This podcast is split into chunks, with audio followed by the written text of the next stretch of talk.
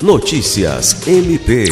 Nesta terça-feira, 14 de março, teve início o julgamento de Ítalo Marinho Gouveia, denunciado pelo Ministério Público do Estado do Acre pelo homicídio da esposa, Adriana da Costa Paulichen, ocorrido em julho de 2021, na residência do casal no bairro Estação Experimental.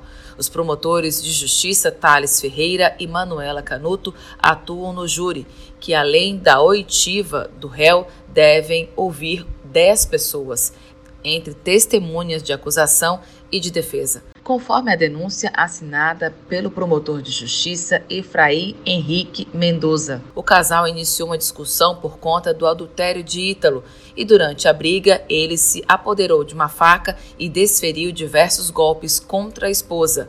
Em seguida, o acusado a enforcou até a morte. O crime foi praticado na presença do filho do casal, um bebê de apenas nove meses de idade.